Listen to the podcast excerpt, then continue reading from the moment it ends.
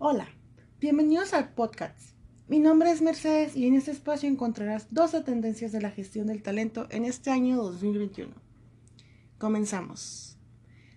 La hiperdigitalización experimentada ofrece una diversidad de ventas, consolidar la alianza entre recursos humanos y la tecnología de información y comunicación.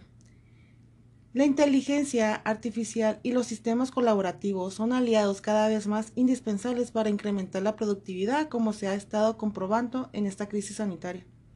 Hoy existe una solución tecnológica para prácticamente cualquier tarea de recursos humanos. A continuación hablaré sobre 12 de las tendencias relevantes en este 2021. Número 1.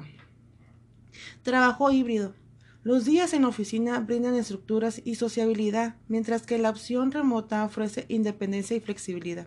Al parecer, los mismos empleados prefieren esta combinación y se estima que incluso al menos el 25% de la fuerza de trabajos continua laborando desde casa varios días de la semana a lo largo del 2021. Número 2. Mayor retroalimentación. La encuesta tradicional queda atrás como medio predilicio como medio predilicio para evaluar el desempeño. Hoy en día se desarrollan herramientas de retroalimentación para poder lograr una gestión de rendimiento verdaderamente integral. HR Cloud. Sin las aplicaciones, herramientas y servicios en la nube, las empresas del mundo no podría haber enviado a sus hogares a millones de trabajadores. HR Cloud brinda a los gestores acceso a los datos de los empleados en el tiempo real para la oportuna toma de decisiones. Colaboración remota. Las empresas han aportado masivamente herramientas colaborativas de chat, videoconferencias y streaming, las cuales se optimiza continuamente con ajustes de iluminación, mando de voz y software para un diseño creativo gestión de proyectos, dada la popularidad de los videos, mensajes y transmisiones en vivo. Número 5. Big Data al servicio de recursos humanos. Como se ha visto con la pandemia, el entorno laboral se puede cambiar rápidamente. El invertir en tecnología analítica facilita dirigir la nueva información para realizar los cambios necesarios que se puede ser la supervivencia de una empresa. Número 6. Adquisición de talento. Para reclutar y retener a las personas adecuadas, se está utilizando redes sociales, nuevas tecnologías cognitivas y Big Data. La realidad virtual se está usando en previsualización perdón, de trabajos, incluso la incorporación al empleo. Número 7. Digitalización. Siempre es posible digitalizarse un poco más, se puede mejorar costos, y tiempo con solo digitalizar los procesos intensivos de la información. Esto es con el fin de brindar a los empleados acceso a todo lo que se necesita directamente con sus dispositivos móviles. Automatización.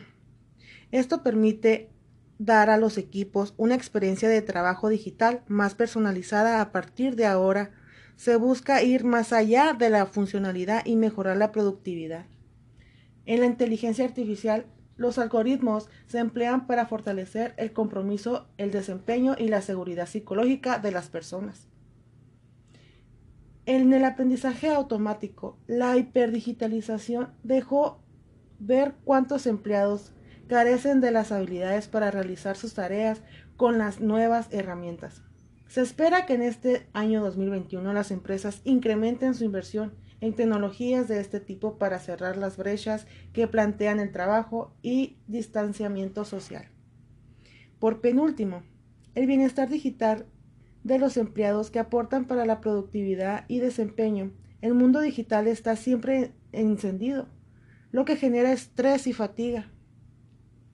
Ya por último, como la conectividad móvil, para los trabajadores de primera línea, la crisis sanitaria visualizando el hecho de que los empleados esenciales de primera línea quiere decir que con los que trabajan en fábricas, en tiendas, hoteleras, etc., a menudo carecen de tecnología para tomar buenas decisiones en el momento oportuno, para que pueda tener una mejor, un mejor perdón, aumento de productividad y generar grandes ahorros.